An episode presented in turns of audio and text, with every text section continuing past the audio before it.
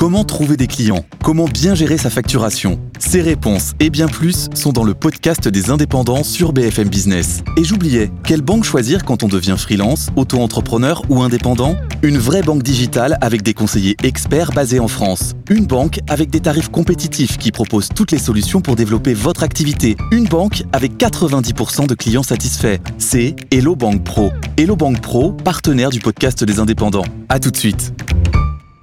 BFM Business présente Tous les jours, j'entends quoi? De nouvelles solutions, de nouvelles entreprises, de nouvelles levées de fonds. Mais c'est extraordinaire. J'ai avez dit qu'il y a un vrai souci, Mais il faut créer de l'emploi. Je suis assez d'accord avec euh, ce qui a été dit. Il suffit d'écouter BFM Business. Voilà, magnifique. Guillaume Paul, Good Evening Business.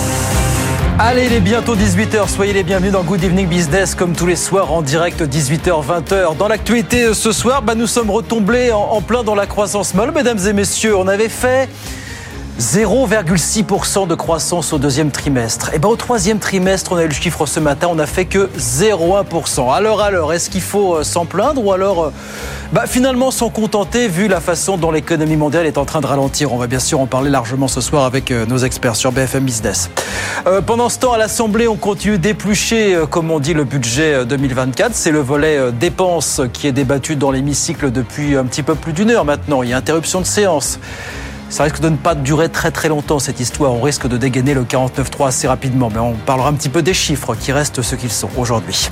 Et puis alors, euh, nouvelle alerte sur les, les stocks de médicaments. Ce matin, c'est le ministre de la Santé qui a dit qu'il allait convoquer la semaine prochaine toutes les parties concernées par la gestion des stocks, parce qu'il ne comprend pas pourquoi sur le papier les stocks sont là, mais que dans la pratique, dans certaines pharmacies, on manque de certains traitements? Ça aussi, on en parlera avec un économiste de la santé euh, dans un peu plus de 20 minutes. C'est un sujet qui devient un sujet récurrent, bien sûr.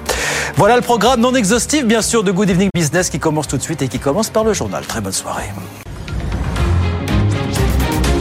Good Evening Business, le journal.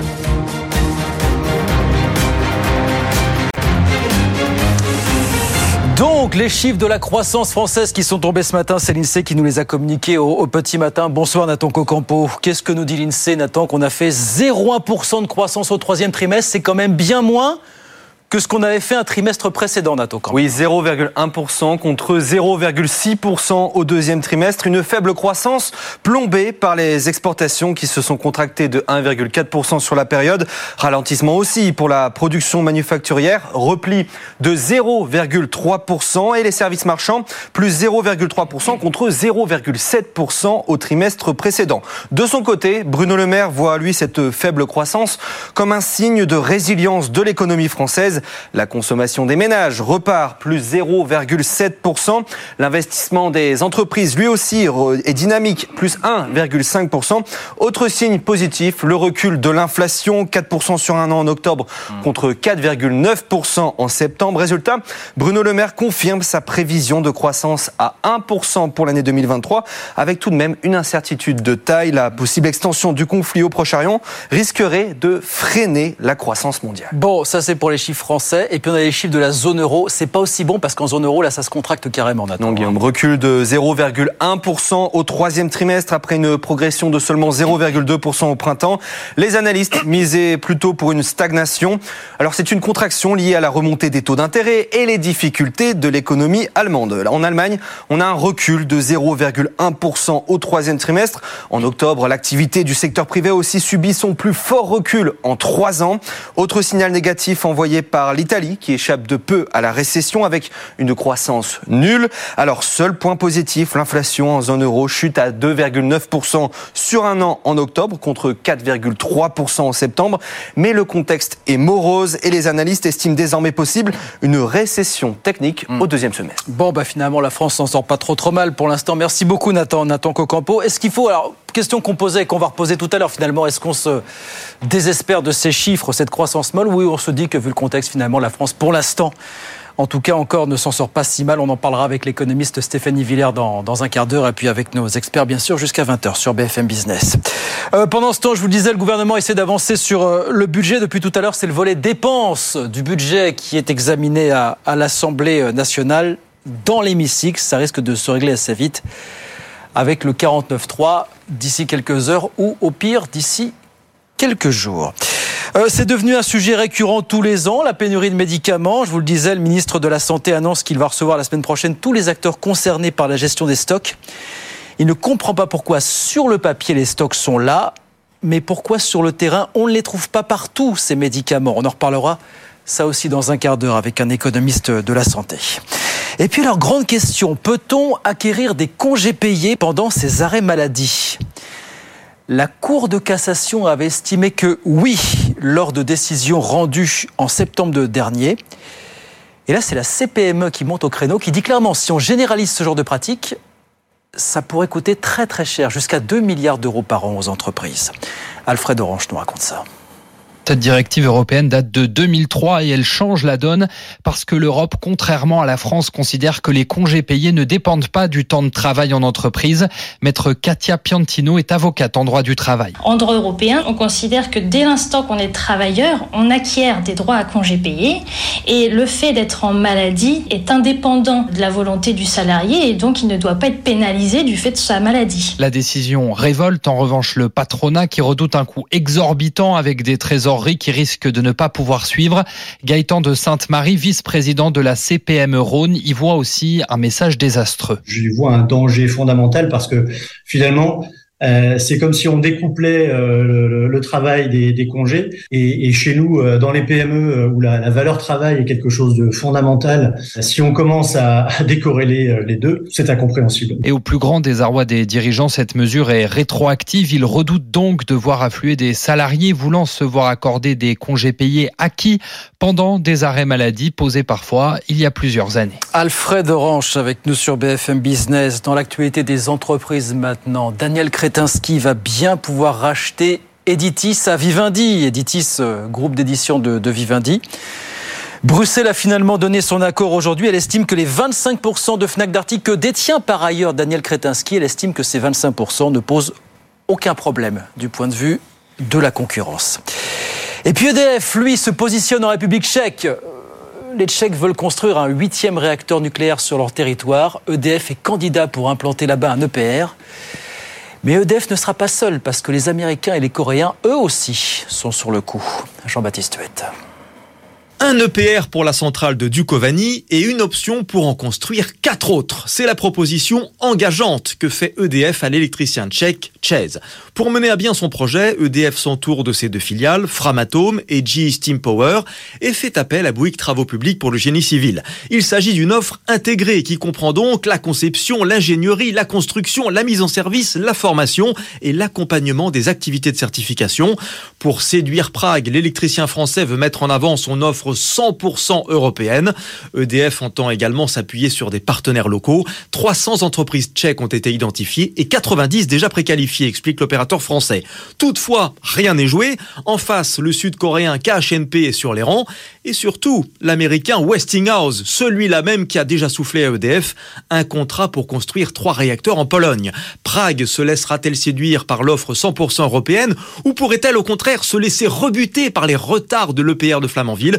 En tout état de cause, EDF mise beaucoup sur l'Europe centrale pour développer une flotte d'EPR afin de diminuer les coûts de construction. Voilà, EDF donc candidat en République tchèque pour implanter un EPR, voire plus, si affinité, comme on dit dans ce genre de circonstances. La décision de la République tchèque, en tout cas, est attendue au, printemps prochain, a priori. Et puis alors encore beaucoup d'entreprises qui ont publié leurs résultats du troisième trimestre aujourd'hui, et ça va très bien pour Stellantis qui a publié. Alors non pas son résultat trimestriel, mais son chiffre d'affaires qui est en hausse de 7% sur un an, ce qui veut dire que Stellantis a réussi à passer toutes les épreuves, notamment la grève du côté des États-Unis, bien sûr. Justine Vassogne. Rien ne paraît pouvoir ébranler Stellantis. Le constructeur a surpris les analystes avec un chiffre d'affaires meilleur qu'attendu, étonnamment vigoureux selon Jeffries. 45 milliards d'euros au troisième trimestre en hausse de 7% sur un an. Le constructeur a bien sûr pâti de la longue grève aux États-Unis. 3 milliards d'euros de chiffre d'affaires perdu. 50 000 voitures qui n'ont pas été vendues en septembre et en octobre. Un impact significatif qui ne sera jamais entièrement compensé, estime la directrice financière du groupe. Mais qui est le plus faible parmi les Big Free. Stellantis devrait perdre moins de 750 millions d'euros de marge opérationnelle en 2023, quand Ford et General Motors s'y laisseront plus d'un milliard de dollars chacun. Au troisième trimestre, le chiffre d'affaires de Stellantis a notamment été tiré par l'Europe, plus 5% en un an. L'Europe où le constructeur dépasse désormais Tesla en termes de vente de voitures électriques et grimpe sur la deuxième marche du podium derrière Volkswagen. Cela est psychologiquement important pour nous, explique Stellantis qui compte aussi sur l'Afrique et le Moyen-Orient pour continuer de grandir. Ses ventes y ont augmenté de plus de 100% en un an. Voilà, Stellantis qui a résisté à la grève aux États-Unis et aux effets de change, bien évidemment. Justine Vassogne avec nous sur BFM Business, 18h08. On va sur les marchés. Retrouvez toutes vos émissions en live ou en replay et toute l'info secteur par secteur. L'application BFM Business, tout BFM Business avec vous. Les marchés, Étienne Braque, bonsoir. On vous retrouve depuis Euronext à la Défense. Bien évidemment, on a des marchés qui ont terminé en légère hausse. Merci à l'inflation qui ralentit apparemment, Étienne. Hein.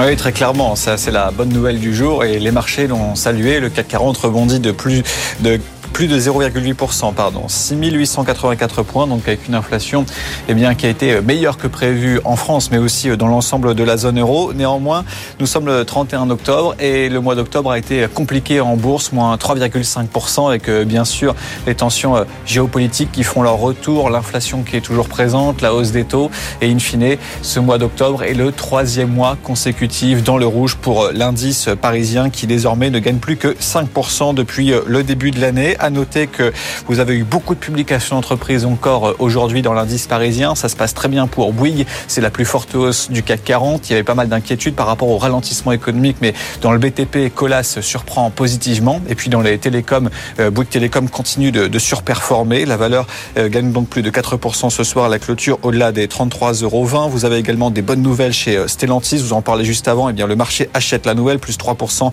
pour l'automobile à 17,61 euros. Et puis à l'inverse, les valeurs défensives ferment la marche. Thales perd 1,3% avec des résultats qui déçoivent un petit peu sur le carnet de commandes et d'une façon générale, aujourd'hui, le marché a vendu les valeurs défensives qui ont plutôt bien marché euh, en ce mois d'octobre. Or CAC 40, c'est très compliqué pour Orpea qui, ça y est, est devenu une penny stock, c'est-à-dire que l'action vaut moins d'un euro 96 centimes alors qu'elle valait 130 euros à une époque. Rendez-vous compte, une baisse de 98% en l'espace de quelques années pour Orpea, moins donc 6% euh, ce soir euh, à la clôture. Et puis à l'inverse, les dossiers spéculatifs sont toujours euh, omniprésents. Atos plus 9%, 6,59 euros. Casino plus 5%, malgré une situation toujours très compliquée. Et donc l'indice parisien qui clôture ce mois d'octobre sur une note positive, même si ce mois a été compliqué. 6885 points pour l'indice, avec une hausse donc de 0,8%. À noter que la bourse de Londres est pénalisée aujourd'hui par BP hein, dans le secteur pétrolier, avec des résultats bien sûr qui se normalisent là aussi, avec des cours du pétrole euh, qui ne sont plus ce qu'ils étaient il y a un Merci beaucoup Étienne. Étienne Braque donc à Euronext pour BFM Business. On regarde rapidement ce qui se passe à Wall Street puis on refait un point plus complet sur Wall Street dans une heure avec Étienne bien sûr. Hein. Le Dow Jones là qui grappille 0,1%. 32 964 points à la mi-séance et puis l'indice Nasdaq de son côté qui est quasiment à l'équilibre de son côté. 12 794 points. 18h11, on marque une pause, on revient dans un instant. Deux sujets à voir ensemble d'ici 18h30. D'abord, ces chiffres de la croissance que nous a donné l'INSEE. Est-ce qu'on se lamente ou est-ce qu'on s'en contente dans le contexte actuel Et puis, nouvelle alerte sur les pénuries de médicaments. Le ministre de la Santé a fait une communication dessus euh, ce matin. Ah, c'est un sujet qui n'est pas nouveau, qui va peut-être aller crescendo d'ailleurs, mais on voit ça euh, d'ici 18h30. À tout de suite. Good Evening Business. Actu, expert, débat et interview des grands acteurs de l'économie. Allez, 18h14, on est de retour dans Good Evening Business. Et donc, nous avons quoi ce soir à décortiquer ensemble? Bah, Ces chiffres que nous a donné l'INSEE euh, ce matin. On va en parler avec euh, Stéphanie Villers qui est avec nous par, euh, par visio. Bonsoir Stéphanie, merci d'être avec nous. Vous êtes économiste, conseillère économique chez PwC France. Alors, qu'est-ce que nous a dit l'INSEE? Première estimation de la croissance là pour le premier trimestre, hein, juillet à septembre plus 0,1%. Alors d'un côté, on se dit ah bah c'est quand même moins que les moins 0,6 du trimestre précédent. Enfin, quand on se compare, on se rassure. L'Allemagne est à euh, moins 0,1%, l'Italie est, stable. Qu'est-ce que vous êtes dans quel camp vous? Est-ce que vous dites bon bah finalement on retourne dans la croissance molle ou vous dites vu le contexte, finalement c'est pas si mal? Comment est-ce que vous regardez ça, Stéphanie, vous ce soir? Oui, moi je trouve que en fait euh, c'est pas si mal que ça, surtout si on creuse un peu. Hein, si on regarde les différentes du, du, PIB, on voit en fait que la consommation des ménages est peu ou prou repartie puisqu'elle affiche une croissance de 0,7%. Donc c'est pas trop mal hein, ouais. dans un contexte inflationniste. Ça veut bien dire que euh, bien les, euh, les ménages commencent à être peu à peu euh, rassurés Hein, sur euh, en fait la capacité à faire face à cette inflation qui commence quand même à se Ouais. tarir. Alors, que vous, les- vous- hein vous- vous dites pas, pardon Stéphanie, vous dites quoi? C'est qu'est-ce qui se passe dans la tête du consommateur? C'est un consommateur qui est un petit peu moins anxieux ou est-ce que c'est un consommateur qui à un moment donné n'a pas d'autre solution, n'a plus d'autre solution que de puiser dans ses bas de laine finalement? Pour vous, c'est quoi Bah, l'explication? on- Oui, alors on voit déjà il puise pas tellement hein, dans ses baleines parce qu'en fait son taux d'épargne est en train d'augmenter. hein, Il a atteint des niveaux records. Il est près, près de 19% de son, son revenu disponible brut. Non, non, parce que c'est plutôt en fait un rattrapage des salaires qu'on est en train de de- d'observer sur, euh, sur par rapport à l'inflation. Ce qui rassure un peu euh, les consommateurs, on voit que la confiance de la consommation est en train hein, de repartir un tout petit peu, ce qui montre bien en fait que les ménages intègrent le fait que le pire est derrière eux, c'est-à-dire qu'en termes d'inflation, c'est-à-dire qu'on a connu euh, le pic inflationniste et, et euh, euh, ils considèrent que peu à peu, eh bien, euh, l'inflation va se ralentir, même si elle reste à des niveaux relativement élevés. C'est-à-dire que euh, les ménages ne vont pas être totalement rassurés. Euh, en quelques mois, mais globalement, on voit une, une certaine forme d'apaisement, ce qui les, euh, ce qui leur permet de, de, de dépenser un peu davant- enfin, davantage. Oui, de, de penser un petit peu davantage. Il y a quand même l'idée aussi qu'il faut rester prudent pour le consommateur, parce qu'on sait que je crois qu'il y a une prévision d'inflation l'an prochain à 2,4 ou 2,7, je n'ai pas le chiffre exact, vous allez me, me, me le dire. Euh, Est-ce que c'est pas un petit peu trop optimiste? Voilà, est-ce qu'on va se rendre compte que finalement l'inflation peut-être décélère, mais qu'elle va rester encore à des niveaux assez élevés pendant un certain temps finalement hein? Oui, mais Mm. par rapport à ce que et ce qu'ils viennent de, de connaître, C'est c'est-à-dire une phase complètement inédite avec une inflation euh, euh, aux alentours de, de 6%, avec des, des prix d'alimentation à plus 20%. Euh, prix de, de l'énergie euh, de même. Je pense qu'aujourd'hui, en fait, cette accalmie, même si on n'est pas revenu à des niveaux de prix d'avant crise Covid, c'est quand même le premier signe que euh, de- qui, qui leur permet euh, d'être- d'être rassurés. Ça ne veut pas dire que tout va bien, parce que de toute manière, on voit bien que le niveau de croissance Oui. est relativement faible, parce qu'on est à 0,1%. Mais si on regarde par rapport au trimestre précédent, on, voit qu'il y a cette am- amélioration. Et puis il y a la deuxième, le, le- la deuxième composante du PIB, hein, qui est l'investissement en particulier des entreprises, qui reste tonique, ce qui montre bien que les entreprises françaises sont résilientes. Et ça, c'est la deuxième bonne nouvelle. en fait. Est-ce qu'on risque pas quand même de prendre dans les prochains mois les effets de tous les resserrements monétaires euh, qu'on a subis ces derniers mois en zone euro, qui n'ont peut-être pas encore véritablement produit tous tous leurs effets sur, sur l'activité, sur la demande, sur l'investissement finalement? Ouais. Non, mais bien entendu, mais on, on a annoncé en fait ces effets euh, néfastes sur l'investissement depuis le début de l'année. Oui. Alors euh, voilà, moi ce que j'entends, c'est que euh, lorsque le, le- les prévisions de croissance faites par le gouvernement début 2023 sur une année à euh, sur l'ensemble de l'année à 1%, personne n'y croyait. Tous les Ouais. prévisionnistes s'attendaient à une croissance aux alentours de 0,5-0,7. Aujourd'hui, en fait, il faut quand même se réjouir entre guillemets de notre capacité à tenir le, le choc et, et, euh, notamment comparativement à ce qui, ce qui se passe euh, en Allemagne, comme vous l'avez annoncé Oui. en préambule, ils font bien moins que, que nous. 1% de croissance cette année, donc c'est toujours l'objectif du gouvernement officiellement. Est-ce que vous y croyez à ça Bah, on que est ça déjà un acquis à 0,9, donc Donc euh, c'est bon. il faut... oui. donc a priori c'est, ça devrait être bon. Et je pousse le bouchon puisque l'an prochain on est toujours sur une croissance d'1,4% officiellement, ce à quoi personne ne croit. On a encore entendu les agences de notation le dire. Personne ne croit que la France fera 1,4% de 1,4% de croissance l'an prochain. Est-ce que vous le croyez vous, Stéphanie? Est-ce que ça vous paraît encore jouable ça finalement? Bah, en fait, moi, là, ce qui m'inquiète, c'est euh, ces nouveaux aléas, ces nouvelles tensions euh, géopolitiques euh, qui risquent en fait de malmener Oui. euh, de nouveau les l'énergie. Donc, il faut porter une attention quand même de ce côté-là. C'est en fait des vents contraires hein, qui pourraient euh, venir encore perturber davantage hein, euh, notre notre conjoncture. Donc, il faut quand même euh, compte tenu hein, des différents éléments qu'on a depuis euh, depuis quelques semaines, rester prudent sur sur la fin 2023 et début et début 2024. Bon, un des, un des signaux à surveiller en, France même, est-ce que ça sera l'issue des négociations commerciales qui vont débuter très vite entre les distributeurs et les, industriels finalement? Est-ce que c'est là qu'on peut, peut-être du côté du gouvernement, à espérer quelques signaux de- d'espoir finalement pour les prochains mois pour vous? Bah, il y a encore euh, un, un, un, espoir de négociation, mais si on écoute les, les, euh, les, distributeurs et les industriels, eux nous laissent quand même très peu d'espoir. Oui. Hein, euh, vraisemblablement, les, les, prix de l'alimentaire vont rester à des, à des niveaux élevés d'ici la fin d'année. Ça fait aussi partie des choses qu'il va falloir apprendre à, à, intégrer. Merci beaucoup Stéphanie en tout cas. Merci infiniment d'avoir été avec nous ce soir. Stéphanie Villers, économiste et conseillère économique chez PwC France. Bah voilà, on satisfait quand même dans le contexte actuel de cette maigre croissance, mais croissance quand même du PIB français, plus 0,1%, donc au troisième trimestre, nous a dit l'INSEE ce matin. 18h20, on marque une petite pause, on revient dans 40 secondes. Les stocks de médicaments, nouvelle alerte, mise au point du ministre de la Santé euh, ce matin. On en parle dans un instant, à tout de suite. Good Evening Business. Actu, expert, débat et interview des grands acteurs de l'économie. Allez, 18h21, on est de retour dans Good Evening Business. C'est un sujet qui malheureusement devient récurrent, la pénurie de médicaments on en parlait déjà avant le, le, Covid, on en parle encore plus et on va en parler avec encore plus d'acuité euh, chaque automne, chaque, euh, chaque hiver. Euh, Frédéric Bizarre est avec nous pour en parler. Bonsoir, monsieur Bonsoir. Bizarre, économiste, professeur associé à l'ESCP Europe, président fondateur de l'Institut Santé. Je voudrais qu'on écoute 10 secondes le coup de gueule du ministre de la Santé ce matin, Aurélien Rousseau, qui dit en gros, sur le papier, on a les stocks de médicaments, mais en particulier, il y a des pénuries.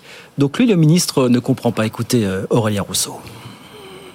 Je vous assure que c'est tous les jours que j'ai sur mon bureau euh, le tableau euh, des ruptures euh, pour pour vérifier.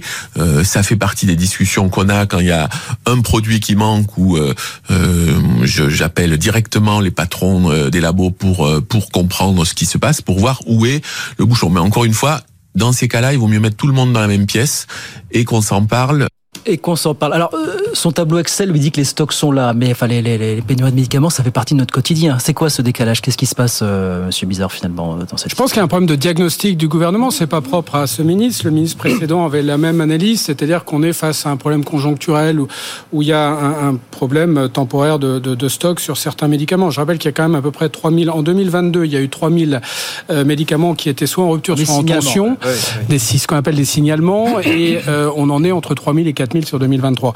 Donc c'est pas déjà première un petit peu, je pense, distinction par rapport à ce que dit c'est que non, c'est pas quelques médicaments sur lesquels il faut gérer. On a les stocks, mais il y a un problème d'approvisionnement.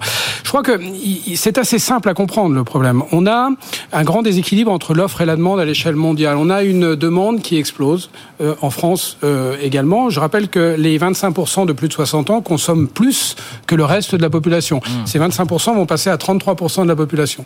Les plus de 75 ans consomment en moyenne euh, euh, chaque jour 3,5 euh, boîtes, euh, 3,5 médicaments. D'accord? C'est 75, plus de 75 ans vont passer de 7 millions à 12 millions dans les 20 ans qui viennent. Bref, donc on voit bien qu'il y a une pression considérable euh, sur la demande en France, mais dans le monde entier, et en particulier dans les pays développés. Face à ça, on a eu une réduction de la base de production oui. considérable, en particulier pour les vieux médicaments, pour lesquels le modèle économique était considéré comme inintéressant, peu viable dans, euh, en Occident. Donc on a complètement délocalisé euh, en Chine. Ça, c'est la situation euh, face à laquelle nous sommes. Donc, moi, je pense que situation sans... aggravée par l'inflation ces dernières années, évidemment, déséquilibre de la supply chain des médicaments. Oui, enfin, voilà, aggravée par, par, euh, par l'inflation pour lequel on n'a pas mis en face des hausses de prix qu'il qu oui. fallait pour compenser oui. ça, donc ça n'a pas changé. Mais si vous voulez, quand vous n'avez plus que pour l'amoxicilline un seul producteur en France, deux euh, en Europe, euh, pour les corticoïdes un seul producteur en Europe, ben, vous voyez bien que c'est véritablement structurel. Donc soit vous avez un, un petit peu un choc euh, d'attractivité pour des pour des investisseurs et pour des industriels, pour recréer une base de production à l'échelle européenne. Moi, je pense qu'il faut un consortium à l'échelle européenne, peut-être pas de toute l'Union européenne, mais de certains pays européens, pour euh, sécuriser oui. euh, une demande à un prix donné et faire revenir des investisseurs durablement Alors, sur une base de médicaments. C'est un exemple. Vous nous faire... dites faut sécuriser parce qu'on ne reviendra pas en arrière. Non, tout ce qu'on a connu avant le Covid, c'est terminé. Oui, voilà, oui, c'est terminé. La supply chain est définitivement traumatisé, oui, perturbé, c'est ça que le, vous dites. Le Covid n'a été qu'en fait un révélateur de, de, de la réalité COVID, des supply chains, oui, oui, en fait, qui se sont déplacés là-bas. Et comme il y a eu un problème de rupture de ces supply chains du fait du Covid, de la Chine qui était fermée plus longtemps hum? que l'Europe, on s'est dit mais tiens, en fait, on a perdu toute notre souveraineté. Mais c'est pas parce que la Chine s'est réouverte qu'on a ré recouvré la souveraineté. Et je pense que le bricolage euh, que l'État met en place, que ça soit pour de la relocalisation, on sera tous morts si on compte sur la relocalisation en France euh, pour sécuriser nos, nos, nos stocks de même médicaments. Au niveau européen, même même, si ça se fait, même si ça se fait au niveau européen. Donc il y a un premier, il y a, y a une première mesure, si vous voulez, qui, qui, je pense, qui est de, de relocaliser à l'échelle européenne, mais je dirais même régionale. On peut considérer que les pays du Maghreb, mais il faut qu'il y ait quelques grands pays européens. Il y a cinq pays européens de référence euh, en Europe l'Espagne, l'Italie, le Royaume-Uni, la France, euh, l'Allemagne. Pour prendre ça, on peut y mettre la Suisse. Vous voyez, c'est ce consortium-là peut vraiment changer la donne. Pourquoi je vous dis ça? Parce que c'est ce qu'ils ont fait aux États-Unis. Hein, à peu près même même nombre d'habitants si on prend les grands pays européens.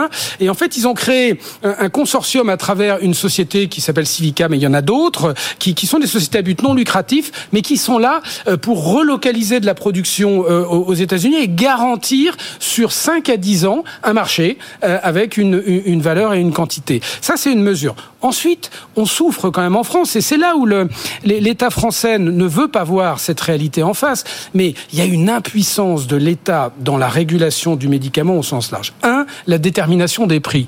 On a un système de rabot qui baisse les prix des médicaments anciens année après année pour faire des, euh, économies, mais sans considération économique de, des coûts de production. Et donc on s'est retrouvé avec l'amoxicilline où on avait en fait baissé les, les prix euh, de vente de l'amoxicilline en deçà des coûts de production baisse encore les prix des, on baisse encore le prix des médicaments dans le cadre du, du projet de loi de finances de la Sécu. Voilà, comme c'est vrai pour les comme tous les ans, monsieur, oui, monsieur Bizarre. Oui, mais à, l'aveugle, à l'aveugle. C'est-à-dire que c'est vrai aussi pour les produits innovants. On utilise des indicateurs qui sont les mêmes que pour les produits chimiques, alors qu'on est sur la biothérapie.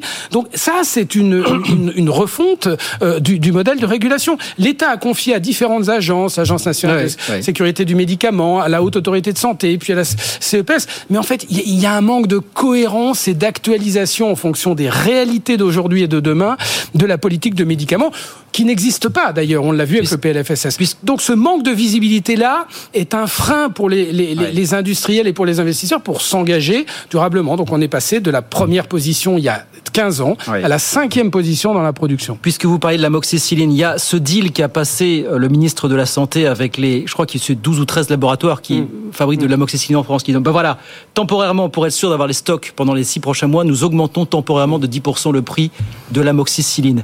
Est-ce qu'on n'a pas le, alors jusqu'en avril prochain, attention, hein, jusqu'en avril prochain. Est-ce qu'on lève pas un tabou comme ça?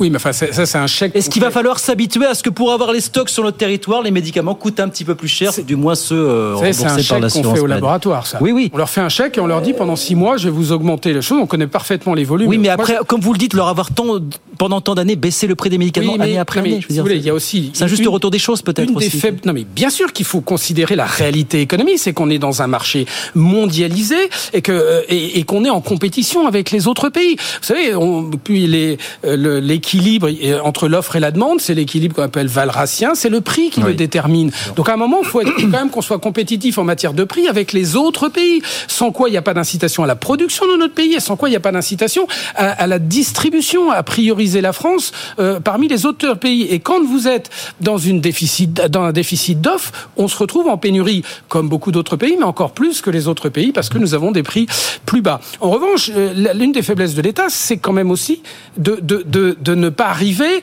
à, prendre le dessus sur l'industrie ou prendre les bonnes mesures vis-à-vis de l'industrie quand elle s'impose. Je prends un exemple. On a un marché des génériques et des biosimilaires, c'est-à-dire des médicaments qui sont tombés dans le domaine public des princeps, qui, qui, est extrêmement faible parce que les médicaments de euh, princeps, type Sanofi et d'autres, évidemment, euh, font un lobbying auprès du, euh, de, de, de, l'État pour minimiser ce développement-là. Or, tous les pays qui ont un, un marché de l'innovation abondant, comme l'Allemagne, le Royaume-Uni ou les États-Unis, ont un marché extrêmement développé de ces produits mmh. génériques parce que l'un est le pendant de l'autre. Je fais des, de, je fais des économies et ce sont des milliards d'euros d'économies euh, sur cette, sur ce marché-là, mais tout en le, euh, tout en le rendant viable parce que c'est un autre marché, c'est un marché extrêmement concurrentiel de, de laboratoires qui ont l'habitude de produire à des prix relativement bas et en grande quantité. Donc, si vous voulez, on, on est dans une espèce de ventre mou où on maintient des prix relativement élevés sur de vieilles molécules et on écrase le, le, le prix euh, d'autres molécules.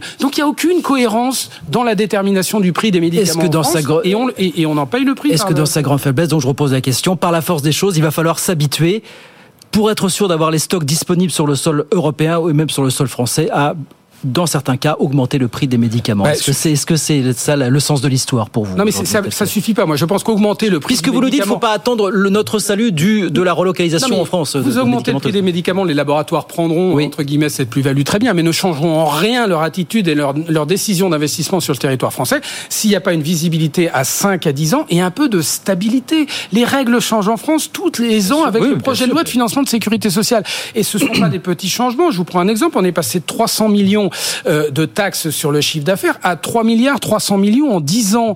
Donc c'est en gros toute la hausse du chiffre d'affaires est écrétée par des taxes supplémentaires. Alors que l'on taxe les laboratoires qui ont des marges importantes, très bien, mais qu'on leur donne une visibilité sur 5 à 10 ans pour qu'ils puissent anticiper euh, cette taxe sur la chose.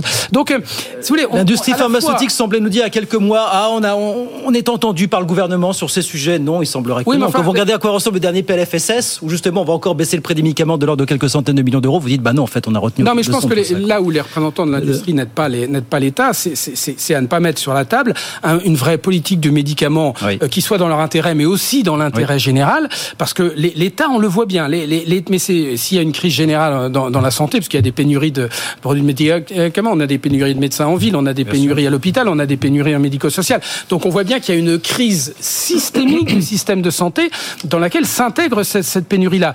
Et, et, et, malheureusement, l'État, en tout cas euh, le, le, le, ministre qu'on a là, refuse de voir cette réalité. Donc quand vous refusez de voir le diagnostic tel qu'il est, vous, vous essayez de trouver des subterfuges, des, mm. des pis-aller en essayant de rassurer le public.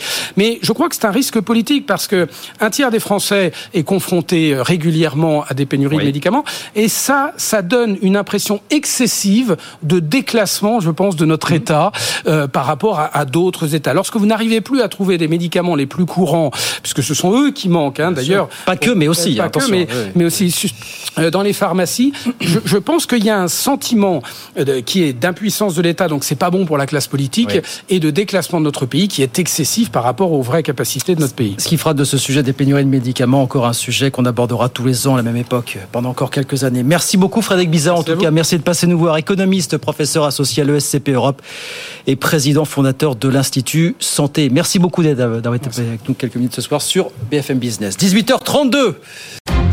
Good Evening Business. Actu, experts, débat et interview des grands acteurs de l'économie.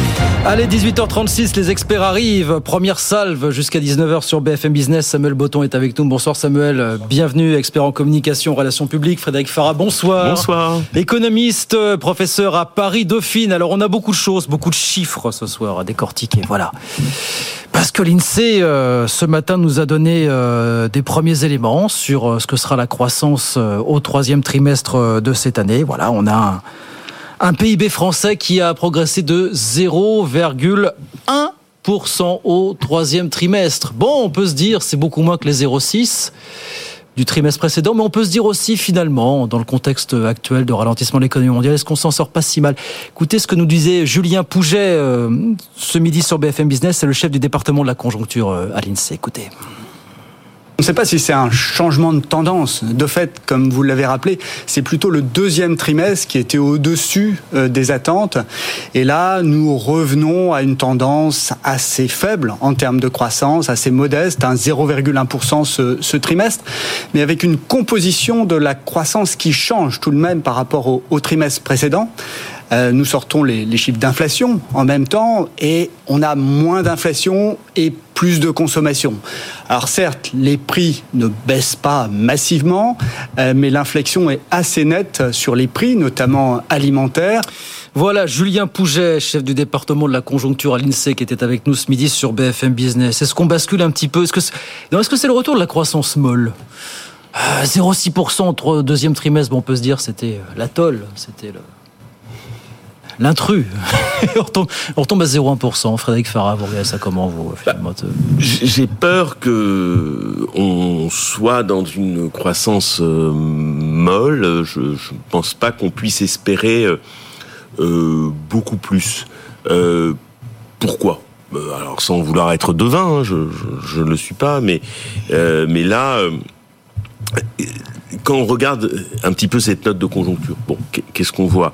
On a une consommation qui se redresse un peu, mais pas de manière suffisante. ces derniers temps, à quoi on devait cette croissance qu'on avait, c'était surtout du côté de l'investissement que les choses se faisaient plus que du côté euh, de la consommation. On a eu un léger mieux sur le commerce extérieur, ce qui n'est plus le cas non plus. Et c'est simple. Quand on regarde les moteurs de la croissance, qu'est-ce qu'on voit? Bon, quels sont les moteurs de la croissance? Soit vous avez, vous comptez sur la consommation et l'investissement, c'est un moteur interne. Soit vous espérez que c'est vos exportations qui tirent la croissance, c'est le modèle qui était le modèle allemand. Nous, c'était sur la demande. Et si la consommation et l'investissement ne sont pas suffisants, et si les exportations ne servent pas de dynamique, qui doit venir servir de moteur? C'est la dépense publique. Donc aujourd'hui, euh, on a une dépense publique qui nous dit que à la fois elle veut assurer la transition énergétique tout en veillant à ce que la trajectoire budgétaire soit mmh. maîtrisée parce qu'elle veut rassurer les marchés financiers, les agences de notation et Bruxelles par la même occasion.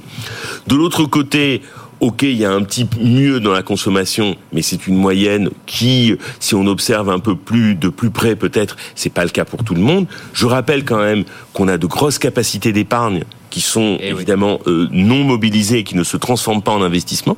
Hein, parce que l'idée c'est quand même que cette épargne devienne un investissement. Donc où sont les moteurs d'une croissance qui pourraient être véritablement dynamiques? Et en plus, dans ce qu'on voyait tout à l'heure, dans le rappel des titres, la zone euro bascule dans le rouge. Bah donc, donc moi aujourd'hui, euh, alors on s'est contenté de ça parce qu'on s'est dit que comme la productivité n'était pas très élevée et même si la croissance n'était pas énorme, la machine à créer de l'emploi fonctionnait encore. J'ai peur qu'en plus on ressente, et je finis, je veux pas être trop long, le fait des taux d'intérêt qui, et voilà. qui, qui va jouer aussi contre cette croissance à terme. Ça a diffusé, ça va continuer à diffuser, malheureusement, dans les prochains mois. Samuel, comment est-ce que vous regardez ça vous La manque de vision à long terme, elle est évidente, et ça me frappait encore plus sur l'interview euh, précédente avec Madame Villers, sur le fait qu'on se réjouissait à l'instant T.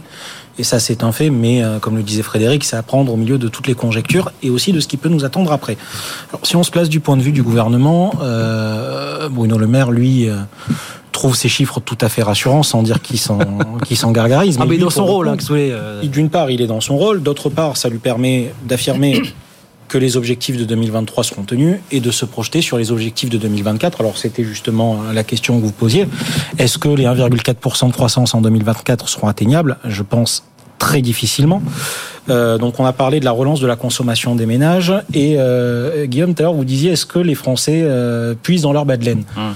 Je vais vous poser la question différemment. Est-ce qu'il reste encore un bas de laine aux Français voilà. à l'issue de cette période Covid? Moi j'estimais plutôt à février 2023 euh, la rupture nette avec euh, justement ces, ces, petits pécules qui avaient été constitués à ce moment-là. Euh, à mettre évidemment en exergue avec euh, ben, le pouvoir d'achat qui est une maraude depuis 3-4 ans maintenant.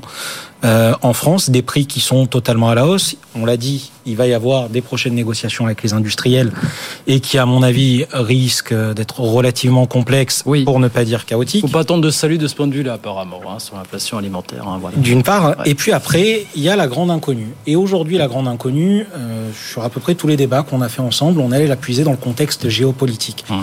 Et aujourd'hui, plus que jamais, le contexte géopolitique, il est dramatique et il implique les pays du Proche-Orient. Et là-dessus, on peut avoir plusieurs répercussions à prévoir. Est-ce que on est à l'aune d'un nouveau choc pétrolier, choc pétrolier? Est-ce qu'on peut avoir un impact économique? La question de la flambée des matières premières, elle sera évidente. On sort d'une grosse séquence de hausse des prix de l'énergie, mais est-ce que cette séquence sera-t-elle définitivement terminée? Rien n'est moins sûr. Et enfin, c'est toutes ces problématiques qui peuvent avoir un impact sur la croissance européenne. Donc oui, effectivement, à l'instant T, on peut s'en réjouir. La France s'en sort bien par rapport à l'Allemagne et à l'Italie. Mais sur le long terme, et ce qui nous attend après, je vais reprendre les mots de Frédéric, je ne suis pas devin, mais je crains le pire. Frédéric Alors, Plusieurs remarques, moi je, je partage ce que vient de dire Samuel, je suis d'accord avec ça, c'est que, et ce qui est inquiétant, c'est que, en fait, quand vous regardez ce que dit la Banque centrale, quand elle voit que la demande au niveau européen, pas simplement au nôtre, euh, apparaît trop soutenue, elle dit bon bah il va falloir que les taux d'intérêt interviennent, euh, soit c'est-à-dire s'élèvent. Et dans son dernier communiqué, Madame Lagarde dit bon bah que ces actions monétaires, même si aujourd'hui elles se maintiennent, ont eu un effet sur la demande. Donc vous voyez, on est dans une injonction paradoxale. C'est-à-dire que d'un côté, on se dit qu'on attend qu'une demande soit un peu plus dynamique, mais vous voyez, c'est tout le, le vice euh, de la zone euro euh, depuis euh, le début. En fait, la zone euro, depuis sa, sa création, a envoyé un signal qui était la chose suivante. C'est que demain, c'est 30 ans de Maastricht. Hein je, je, je, je, je sais. On va en parler demain parce que. Oui, voilà. Et oui. le signal était le suivant. la mission principale était la stabilité des prix. Donc toutes les fois où la croissance aurait pu être un peu soutenue ou vive, qu'est-ce qu'aurait fait à ce moment-là la Banque centrale? Elle, se serait, elle serait intervenue. Ce qui explique qu'en fait, il y a un sous-jacent dans cette histoire, c'est qu'on avait pensé une zone pour que la croissance, dans le fond, soit pas trop élevée, parce que sinon, ça pourrait créer une spirale inflationniste. D'autre part, la Banque euh, centrale a développé toutes sortes d'outils pour s'assurer que les salaires ne s'emballent pas et qu'on retrouve pas une séquence qui, à mon avis, ne reviendra ni demain ni après-demain, qui était la séquence des années 70, grosso modo 75-82, où les salaires euh, couraient après les prix. Bon.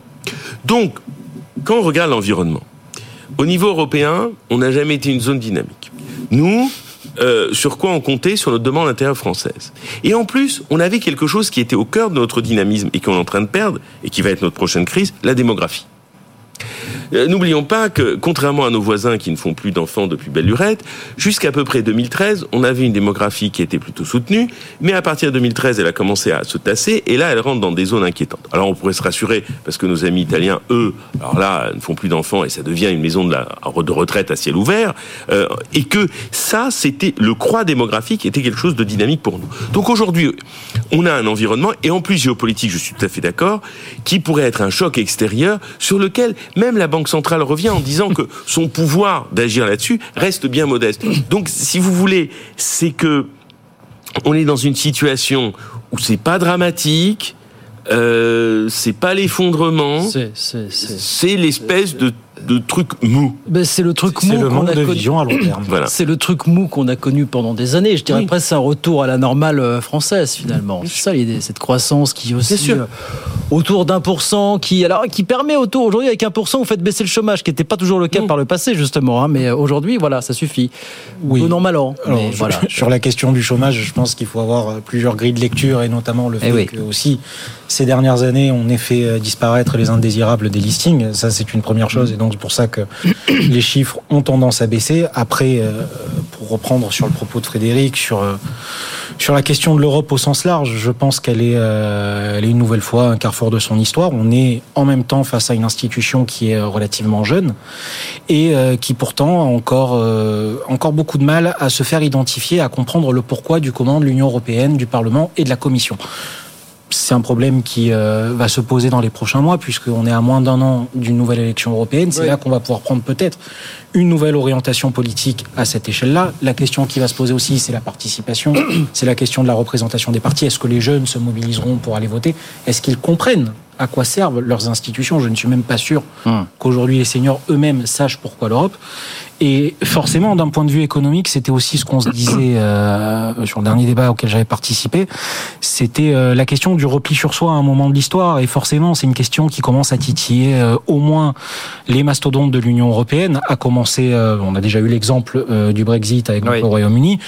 Euh, sans aller jusque-là, euh, la question de l'individu- de l'individualisme, c'est une question qui est euh, ultra présente au sein de la chancellerie allemande. C'est une question que les Français sont aussi en droit de se poser. Et après, sur les autres pays de l'Union européenne, en fait, à nous de créer une dynamique, à nous de créer une vraie attractivité. Mais là-dessus, on en revient toujours à la même chose. On n'a Frédéric. pas de, on n'a pas de dynamique industrielle. On a été euh, largement supplanté par d'autres continents et d'autres pays. Et euh, on n'a pas de dynamique commune au fond. Oui, et puis, non mais. Alors, non, mais c'est vrai, C'est c'est- vrai, je veux dire, de toute façon, euh, euh, 27 souverainetés additionnées n'en font pas une, hein, ça on le sait. euh, ça, On en parle tous les jours. On en parlait hier en concernant l'intelligence artificielle. Vous avez V- v- 27 visions de ce que doit être l'intelligence 27 artificielle en Europe. visions, euh, sans cohérence aucune entre elles. et en fait, je vais rebondir sur le propos et avant de dire autre chose, c'est que, en fait, il y a une espèce d'illusion qui a été vendue. C'est que plus on additionne des gens, plus ils deviennent forts. Euh, c'est faux, euh, archi faux. Ce qui compte, c'est le degré, la qualité de coopération entre ces gens. C'est pas d'en additionner 27, parce que vous mettez même sur un terrain 11 joueurs individuellement excellents dans leur domaine, vous les mettez ensemble, ils n'ont pas l'habitude de... Vous parlez du Paris Saint-Germain. T'es sûr Je n'osais pas le dire, mais voilà, Mais voilà. pensait très Mais fortement. On met 11 joueurs excellents individuellement à leur poste, vous les mettez ensemble, ça s'arrête souvent en huitième de finale. Bon, alors, mais euh, même si j'aime beaucoup ce club par ailleurs, hein, je veux dire, la question n'est pas là. Donc c'est ce que Norbert Elias appelait les configurations. c'est-à-dire euh, comment les choses s'articulent. Mais maintenant, je reviens sur la question euh, du chômage. Euh, la question du chômage. Alors, c'est très intéressant parce qu'effectivement, on peut se dire qu'on a des, des chiffres catégorie A euh, Pôle Emploi euh, qui est qui sont plutôt bons euh, par rapport. Après, si on prend le phénomène dans euh, sa globalité, sachant qu'aujourd'hui, euh, quand je dis aujourd'hui, euh, là, je couvre 30 ans dans mon aujourd'hui. Hein, je veux dire, c'est-à-dire que la distinction entre un actif, un inactif et euh, et un actif inoccupé, c'est-à-dire un chômeur, est de plus en plus trouble. Ce qui explique qu'il y a toute une partie de ce qu'on appelle des chômeurs découragés qui forment le halo du chômage et qui pourraient revenir dans l'affaire, sans compter ceux qui sont en sous-emploi, c'est-à-dire qui travaillent et qui voudraient travailler plus. Si on met tout ce beau monde ensemble, on n'obtient pas les chiffres du chômage qu'on a, on est à peu près à 14%. Donc, si vous voulez, donc c'est-à-dire 14,7 pour être précis. Bon. Donc, résultat euh, des courses, euh, si on tient compte de ça, mais ce qui est vrai, c'est qu'effectivement, on a moins besoin de croissance. C'est vrai que si on fait un peu d'histoire économique, et comme j'adore ça, c'est vrai que euh, au cours des Trente Glorieuses, euh, il fallait, euh, comment dire, presque 5 euh, comment dire 5% de croissance pour pouvoir avoir un, un chômage qui, qui était plutôt bas. Mais non, il faut moins. Mais le problème, c'est que quelle est la qualité, le type d'emploi euh, que l'on a vu se, se développer? C'est-à-dire soit effectivement, euh, euh, on a vu des situations où on a permis aux entreprises bah, d'éviter de déposer le bilan. On a vu des emplois peu qualifiés parfois aussi se créer parce que la difficulté des exonérations de cotisations sociales, c'est qu'elle a préservé de l'emploi peu qualifié, c'est très bien d'un côté, mais en même temps, en termes de productivité, c'est pas, euh, ça n'incite pas à produire plus. Donc, euh, c'est un peu, euh, un peu le problème. Un mot là-dessus, puis on dira un mot du budget là, parce que Non, moi, je, juste rebondir sur euh, les métiers auxquels ça, ça a donné lieu et euh, de faire le parallèle avec notre époque actuelle et des métiers qui sont aujourd'hui en vogue dans la société française et qui eux-mêmes euh, commencent à connaître une certaine forme de déclin. On l'a dit, les, les startups ont connu leur âge d'or et je pense qu'on ne reverra plus euh, des années à 6, 7, 8, 9 licornes dans l'année et toutes d'ailleurs ne sont plus forcément licornes aujourd'hui. Je pense que dans les métiers de la tech, ben, ça s'est un peu complexifié et il y a euh, une volonté de liberté. Aujourd'hui, on n'est plus forcément dans cette quête permanente du CDI. Et après, la question, et ça recoupait, et ça peut recouper des débats qu'on va avoir tout à l'heure, c'est ce que veut Emmanuel Macron. D'une part, réindustrialiser le pays. D'autre part, euh, accorder un attachement soutenu aux filières professionnelles. Et euh, tout ça, on a le débat aujourd'hui, maintenant, mais ça va mettre du temps à se mettre en place. Bien sûr. Et euh, là, pour le coup, on est vraiment dans une approche long-termiste. Ça mettra du temps à diffuser, comme on dit. 5 minutes euh, encore. Pour dire un petit mot du budget, parce que je vous disais, le, le- ça continue de s'agiter un petit peu à l'Assemblée nationale, puisqu'après le volet recettes, on est en train d'examiner le, le volet dépenses du budget. Ça risque d'aller très très vite, encore une fois, quelques heures, quelques jours, tout au plus, avant qu'on passe par le 49.3. Vous dites quoi, s'agissant de ce budget 2024, qui de toute façon va être. Qu'on en finisse qu'on en finisse de cette séquence finalement, Samuel? C'est quand même. euh, qu'on en finisse. Les jeux sont faits. Elle, elle est là, elle existe. Les chiffres sont là, on les On connaît. est, euh, on est évidemment dans un exercice de communication. On parlait, donc Bruno Le Maire en l'occurrence parlait euh, de 16 milliards d'économies auxquelles on va rajouter 1 milliard qu'on va piocher dans l'exonération de charges, le CPF, les Airbnb et l'apprentissage. Euh, Peut-être plus tard, je reviendrai sur le, le CPF et euh, On tout à le, le gouffre qu'il a été euh, pour l'État français sans qu'il le sache. Euh, S'il le sait quand même. hein, il- Ouais. on y reviendra. Un environnement macroéconomique complexe et on a aujourd'hui, alors c'est ça qui me sidère le plus, c'est-à-dire à la limite que le gouvernement ait du mal à monter un budget, c'est une chose. Mais de voir une opposition, peu importe les partis, à un niveau aussi bas et autant dans l'adversité, je trouve que c'est contre-productif. Alors d'un côté, on a la NUPES qui, à la limite, choisit la voie la plus démocratique et multiplie les amendements qui sont systématiquement retoqués par la majorité. Et alors le plus fascinant, c'est le Front National. Le Front National qui continue de nous étaler euh, son inculture économique à tous les niveaux. Prise de position populiste, comme toujours, et on est dans la dépense massive plutôt que les économies sur toutes les propositions qu'ils ont faites et sur tous les débats qu'il y a pu avoir à l'Assemblée. Donc, on dépose des amendements pour aggraver la tête, mais derrière, on nous parle du déficit et de la dette publique avec comme seule solution de ce côté-là de vouloir l'aggraver. Après sur le reste, ben effectivement, il y a euh, il y a beaucoup de bonne volonté. Donc le gouvernement qui veut euh, réhabiliter la taxe aéroport et autoroute, ça serait plus de 600 millions d'euros par an. Pourquoi pas? L'argent est bon à prendre. Ça sera impacté à la transition écologique, tant mieux. Et euh, bon courage au ministre en place. Et en juillet 2023, il y avait euh, Gabriel Attal qui parlait de désendettement vert sur le budget. De Oui, oui, oui, oui, oui, oui, oui, oui. ça ne sera pas une oublié, mince celle-là. affaire, mais au moins dans les premières orientations, dans ce que le gouvernement essaye de mettre en place et de laisser transparaître, à sa mesure et avec les moyens qu'on a en étant lucide, il y a quand même un début de volonté. Plus je, vous savez, plus je écoute, plus j'ai envie qu'on en finisse de, ce, de, cet examen, de cette séquence. Oui, alors, moi, plusieurs choses là-dessus. Ouais. C'est premièrement, euh, normalement, dans la vie de la démocratie et dans l'histoire du parlementarisme, le budget a toujours été un moment fort parce qu'on oui. engage évidemment euh, des dépenses pour la nation, etc. Aujourd'hui, qu'est-ce que l'on observe? Un évidement démocratique, c'est-à-dire qu'aujourd'hui, euh, ce gouvernement qui tient à plus ou moins un fil et qui tient aussi au fait de la désorganisation des oppositions, survit grâce au parlementarisme rationalisé que lui a donné la Ve République, c'est-à-dire euh, le 49-3, même s'il y a eu une révision de ça avec la réforme Sarkozy en 2008 de la Constitution. Bon. Donc, et d'autre part, pourquoi c'est un évidement de la démocratie? Parce que dans le fond, euh, Madame... Euh, comment dire, Monsieur le maire, pardon, euh, et le gouvernement de Madame Borne s'adresse moins à l'opinion publique qu'au marché financier et aux agences de notation, qui sont devenus les véritables interlocuteurs qui l'emportent sur l'opinion publique. Ce sont les priorités du moment. Hein. Ce sont les priorités du moment. Oui. Pour une raison très simple, ça s'appelle le rapport de force. Quand c'est une réforme des retraites qui ne contente pas les gens, les gens descendent dans la rue euh, pendant des semaines et des semaines, on peut rester sourd. Si demain les, les marchés financiers commencent à s'agiter ou les agences de notation dire des choses trop mauvaises sur le gouvernement, là évidemment ça a plus de poids que les manifestants. Donc évidemment on écoute cela, que les manifestations... Donc, finissent toujours par sanctionner dans les urnes. Voilà. Mais, mais en même temps, oui, mais comme à peu près, on va fêter les 30 ans de Maastricht demain, c'est à peu près la même politique qui sera reconduite euh, à, peu, à peu de choses près. Donc voilà. Donc on se retrouve là-dedans. Euh, deuxièmement, oui qu'on en finisse parce qu'on connaît euh, l'affaire. Et alors ça me fait mourir de rire parce que je, je, je crois que euh, en fait on ne veut pas prendre les gens au sérieux. On a un rapport qui est qui a été débattu mais absolument passionnant de Pisani et Mafouz mmh. sur évidemment comment financer cette transition énergétique, etc. Bon, quand on observe ce qu'ils proposent, je dis pas qu'il faut les suivre aveuglément et qu'ils ont forcément raison, mais en tout cas, les pistes qu'ils donnent, et ensuite on regarde le, gouvernement, ce qu'il nous prépare dans le domaine, on se dit, euh, bon, on est loin du compte. Alors, je croyais que pourtant, M. Pisani-Ferry, qui est un économiste très important, était en cours et était écouté par la Macronie, mais bon, faut croire que non. Et d'autre part, vous savez, j'aime bien quand les politiques inventent des trucs qui sont un peu délirants. Alors, par exemple, euh, le désentêtement vert. Alors, je vous rappelle quand Mme Lagarde était ministre de l'économie et des finances, elle nous avait sorti cette extraordinaire, la relance. Vous vous souvenez de ça? Oh Alors ça, ça vient de loin. La relance, c'est-à-dire rigueur et relance à la fois. Oh là là Mais je, je, moi, je, je n'oublie jamais tous ces trucs. Ça...